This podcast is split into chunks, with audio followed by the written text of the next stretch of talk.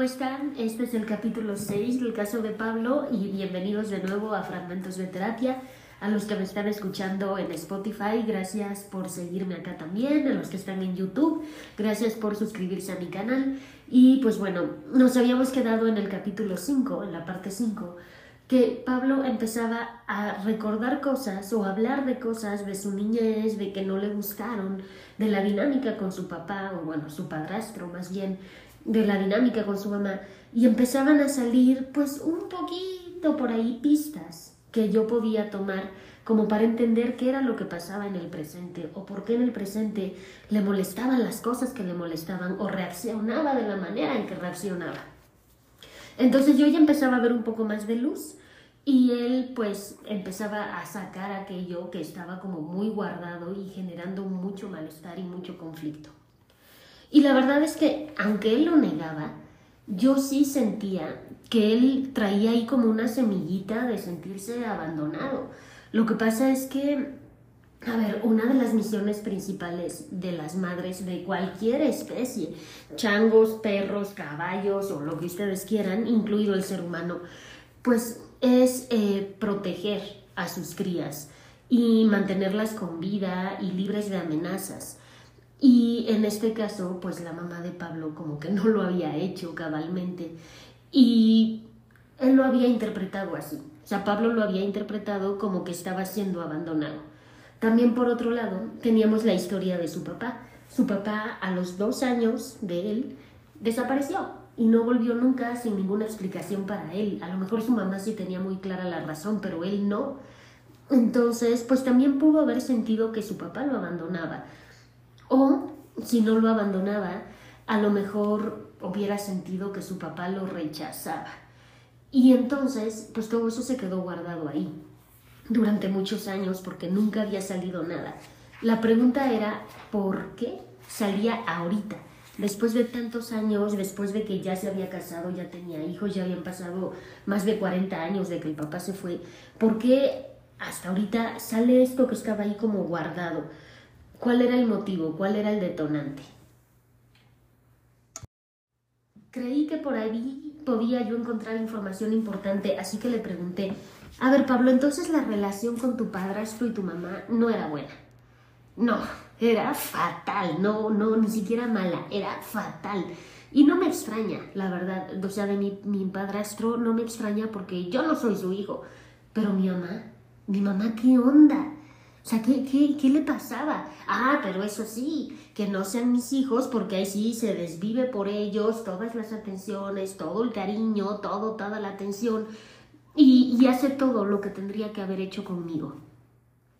Oye, ¿y aún toma? No, desde que murió él, ella lo dejó. Eso corrobora mi teoría de que en efecto él fue el que la arrastró al vicio y a la mala vida, porque él fue el que provocó todo. O sea, él es el culpable de que yo no haya tenido padres, porque mi mamá la jaló al vicio y a mi papá literalmente lo ahuyentó. Todo es culpa de él y todo es culpa del maldito vicio que tenían. Y entonces, así suena más lógica la teoría de mis abuelos. Bueno, pues a, mí me suenas como mucho más convencido que la otra vez. Sí, es que ahora que lo pienso y lo digo en voz alta, suena más creíble. Y eso es cierto. Cuando pensamos algo suena de una manera, pero cuando lo decimos cambia completamente y puede sonar más creíble o menos creíble dependiendo la situación. Por eso también a veces es bueno hablar, aunque sea con la pared, pero hablar. Y después yo quise continuar por ahí la conversación y le dije, pero a ver, por otro lado, pareciera que te moleste o te molesta que tu mamá consienta a tus hijos, a sus nietos. Pues mm, sí, un poco. O sea, sí me gusta que los quiera, es su abuela, pero, o sea, me enoja algo, ahí no sé, algo me molesta y no me permite disfrutarlo. ¿Qué podría ser ese algo? Yo ya sabía la respuesta, o por lo menos la sospechaba, pero quería que él me la dijera. Pues yo creo que no, no sé, olvídalo. No, anda, dime. Acuérdate que aquí me puedes decir lo que tú quieras, no te voy a juzgar, no te voy a criticar, dímelo. A ver, es que como que me dan celos. Y sí, eso corroboraba mi teoría, yo sospechaba de celos. Y entonces le dije, oye Pablo, pero pues lo más normal es que los abuelos consientan a sus nietos. Y no es que te esté tu mamá quitando a ti tu lugar de hijo, es que es un amor diferente, es una posición diferente. Ya sé, o sea, sí lo entiendo, pero es que, ¿por qué conmigo no fue así? ¿Que no me quería, no le importaba, le estorbaba o, qué? En ese momento, el que estaba hablando no era Pablo. El que estaba hablando en ese momento era la sensación de que había sido abandonado y rechazado por sus dos padres, por motivos diferentes, pero por los dos, que él no había sido querido. Y entonces le dije, oye, yo creo que tu mamá te ama, sí veía por ti, solo que a su manera, quizá no era la manera que tú hubieras querido, pero sí lo hacía. Lo hacía con las herramientas que tenía en ese momento, que a lo mejor tampoco eran las mejores. No, ahí sí se molestó. No, no veía por mí. Por mí veía la nana. Bueno, vale, pero a ver, ¿quién pagaba la nana? Tu mamá sabía que no estaba disponible para ti, que no te iba a poder atender bien y te consiguió alguien que sí lo estuviera y que sí lo hiciera bien. Pues no, esa no es justificación. Yo sé. Pero eran las herramientas que tenía en ese momento. No, esas herramientas se las dio mi padrastro para quitarme del medio y ellos poder seguir viviendo la vida loca. Y pues tenía razón en cierto punto, yo ahí sí no podía decir mucho. Las sesiones continuaban y a veces parecía que íbamos como un pasito adelante y dos para atrás. Y pues siempre el, el tema comenzaba más o menos así. Yo le preguntaba cómo iban las cosas en casa y él me contestaba cosas pues me siento triste, frustrado, enojado, siento que mi, familia me rechaza.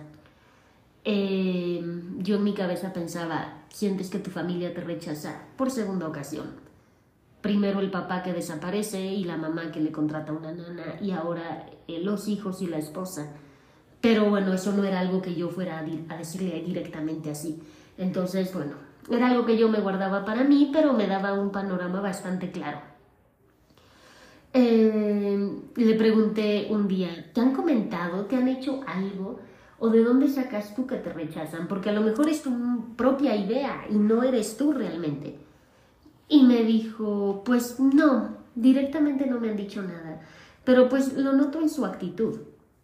O sea, cómo se comportan. Pero es que también no los soporto, sus actitudes, sus tonterías, o sea, ah, estoy harto, pero estoy en constante contradicción, ¿sabes? O sea, por un lado los quiero, pero no los quiero cerca. Por otro lado, quiero que sentir que me quieren y que quieren estar conmigo, pero los rechazo. O sea, y me siento rechazado. Es, es como una contradicción todo el tiempo. A ver, pero espérame, Pablo. ¿Qué tipo de actitudes y tonterías dices tú que hacen? Pues Ah, ya sabes, lo de siempre. Rafa, sus borracheras, Romina y sus novios, Julieta, Julieta. Por lo menos antes intentaba algo, ahora ni siquiera me habla. Y me siento solo, me siento solo porque yo estoy para ellos, pero ellos no están para mí. Y ahí había otra contradicción. O sea, él no quería que Julieta se le acercara de una manera sexual, pero ahora que ya no se le acercaba, decía, bueno, pero por lo menos antes se me acercaba. Entonces ahí estaba, en conflicto todo el tiempo. Y esta disonancia cognitiva, que se le llama, es la que nos causa conflicto, o sea, es una lucha interna. Quiero blanco, pero quiero negro, y ya que tengo negro, mejor, mejor siempre sí quería el blanco. Y ahí estamos, ¿no? Todo el tiempo. Esto causa muchísima ansiedad, muchísima angustia, porque nunca vamos a estar a gusto con lo que tenemos, aunque sea lo que deseábamos. Pero además, esa frase de siento que yo estoy para ellos, dando todo, pero ellos no están para mí, se me hizo también conocida. Pablo ya la había dicho antes. La historia se repetía, misma temática, mismos conflictos, diferentes épocas, solo que él todavía no se había dado cuenta. Un día llegó al consultorio y me dijo, ya no sé qué hacer, ya. Rafa volvió a chocar el coche. Otra vez venía tomado, otra vez venía con los amigos. Ya lo castigué, no va a poder salir en un mes. Nota, en un mes no quiero ver que pone un pie afuera de la casa más que para ir a la escuela. Ok, ¿y eso cómo lo tomó? Pues se puso muy mal y se alejó más de mí. O sea, entonces tampoco lo puedo educar porque me sigue rechazando. A ver, Pablo, ¿y pasado el mes todo va a volver a la normalidad? No creo que ese castigo vaya a funcionar, la verdad. Pues, ¿qué sugieres? Se cruzó de brazos así como de, pues a ver tú, haz tu trabajo. Y le dije, pues necesitamos algo que cambie su actitud, que en realidad le haga comprender lo riesgoso de, de lo que hace. A ver, ¿qué te conflictúa más? ¿El coche chocado a cada rato o que tome? Mm, como que lo pensó un rato y me dijo, pues no, me conflictúa más el coche. Y no es porque me interese más el coche. Lo que pasa es que puede haber un accidente grave. En cambio, si solamente toma y no maneja, no sería tan riesgoso.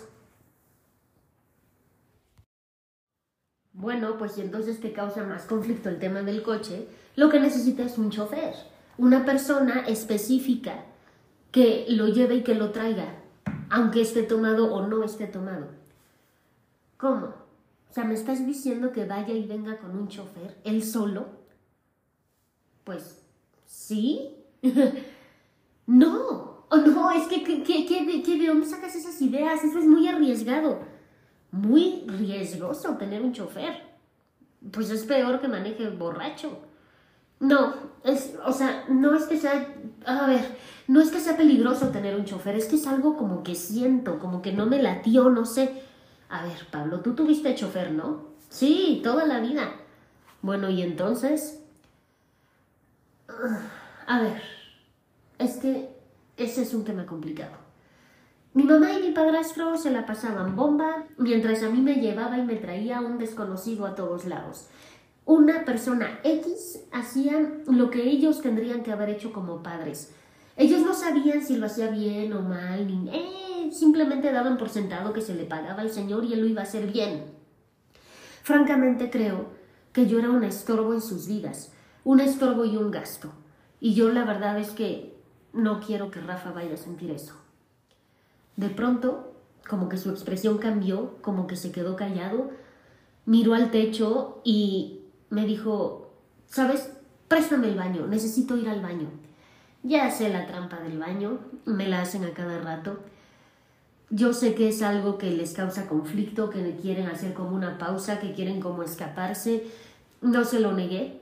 Ojalá me pudiera decir qué era eso que había venido a su mente en ese momento. Cuando volvió, pues ya estaba más tranquilo, pero como desconcertado, como desencajado, no sé y me dijo, soy un estorbo para todos. ¿Qué? Lo fui, lo fui cuando era niño, lo soy ahora para mi familia y soy un estorbo, fui un estorbo hasta para la servidumbre. Como que sí me sacó de onda. Y le dije, ¿de qué hablas, Pablo? O sea, un estorbo para tu mamá y tu papá, bueno, padrastro, ya lo habíamos platicado. Para la familia ya lo habíamos platicado, pero para la servidumbre, ¿de qué estás hablando? Y me dice, es que me, me acabo de acordar de algo. Y por eso necesité salir al baño porque me eché en la cara. Es que no, no estoy seguro si esto es un recuerdo o qué es. A ver, dime.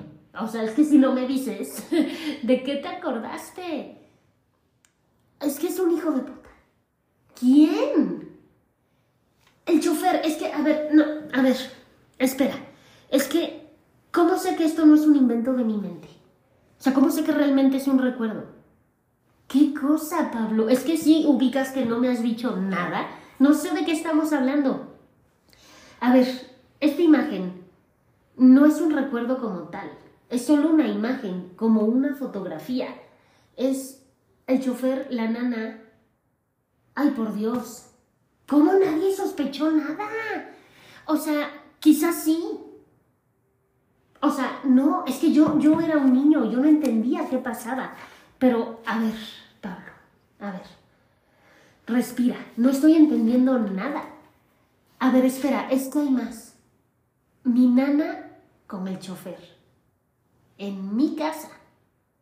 Cuando se supone que tenían que haberme estado cuidando y yo me daba cuenta de que mi nana desaparecía a ratos y se encerraba en el cuarto de servicio, pero obviamente jamás me imaginé nada de esto. Yo era niño, no sabía que estas cosas pasaban. A ver, Pablo, ¿qué estás pensando? Pues que me decepcionaron. O sea, mi madre confiaba en ellos y no les pagaba para que se fueran a divertir. Lo siento como... como traición. Es más, nadie me estaba cuidando. A ver, Pablo, hace unos minutos me dijiste que te sentías como un estorbo. Y lo era, lo sigo siendo. ¿Por qué me acordé de esto ahora? ¡Qué asco! ¿Qué asco qué? Pues todo, qué desagradable, de verdad. O sea, ¿crees que... No, es que no. ¿Cómo pudo haber pasado esto? Que nadie se daba cuenta. A ver, Pablo, calma. ¿Crees que por esto no te gustó la idea de un chofer para tus hijos? Pues supongo que sí. Entiendo que hayas perdido la confianza en los choferes, pero no todos son iguales. Quizá encuentres uno adecuado para ellos. Además, ellos ya están grandes. Si pasara algo raro, se darían cuenta. Sí, entiendo lo que me estás diciendo y estoy de acuerdo, pero hay algo que no me da buena espina. Mejor busquemos otra solución. Bueno, a ver, dímela tú. Mm, no, no sé. No la tengo. Bueno, pues a mí se me podrían ocurrir miles de respuestas. Pero la idea era que él llegara a sus conclusiones, y no solo con este tema, sino con todo. Así es de que, como podrán ver, los recuerdos empiezan a salir él no se acordaba de este tipo de cosas, pero sí estaban afectando su comportamiento en el presente. Y bueno, pues hasta aquí vamos a dejar el episodio 6. Como pueden ver, pues empiezan a salir un montón de cosillas que más adelante van a empezar a entretejer, pues otra, otra manera de ver la misma realidad de Pablo. Aquí podemos ver con mucha claridad cómo hay cosas que pasaron y no recordamos, de verdad, pero de repente hay algo que, ¡pup!, como que nos brinca y hace que se nos venga una avalancha de recuerdos de la nada, que tú dices, pero Dios mío, todo esto estaba en mi cabeza. Pues sí, podemos empezar a recordar muchas veces en terapia al estar hurgando, por llamar de alguna manera, situaciones, recuerdos, sentimientos, emociones, empiezan a aflorar cosas que estaban ahí guardadas y que no recordábamos para nada. Entonces es muy desconcertante para el paciente porque pues, todos estamos convencidos de que recordamos todo o la mayoría de lo que nos pasó. Y cuando de repente llega un recuerdo de la nada, y aparte que normalmente no son recuerdos lindos, pues sí es como muy angustiante, muy desconcertante, porque también luego dices, bueno, ¿y de qué más no me estoy acordando, no?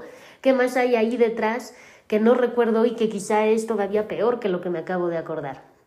Entonces, eh, vamos a ver cómo esto empieza a suceder con más frecuencia y cómo estos recuerdos empiezan a tomar pues una forma que nos hace entender por qué el presente, la situación con Rafa, con Romina, con Julieta, se está manchando cuando antes no estaba manchada. Así es de que, bueno, pues este fue el capítulo 6 les agradezco muchísimo que estén aquí. Suscríbanse a mi canal de YouTube, se los agradecería enorme. Gracias por seguirme también acá en Spotify, en Facebook, en TikTok. Les mando un saludo muy grande. Que estén muy bien, chicos. Bye bye.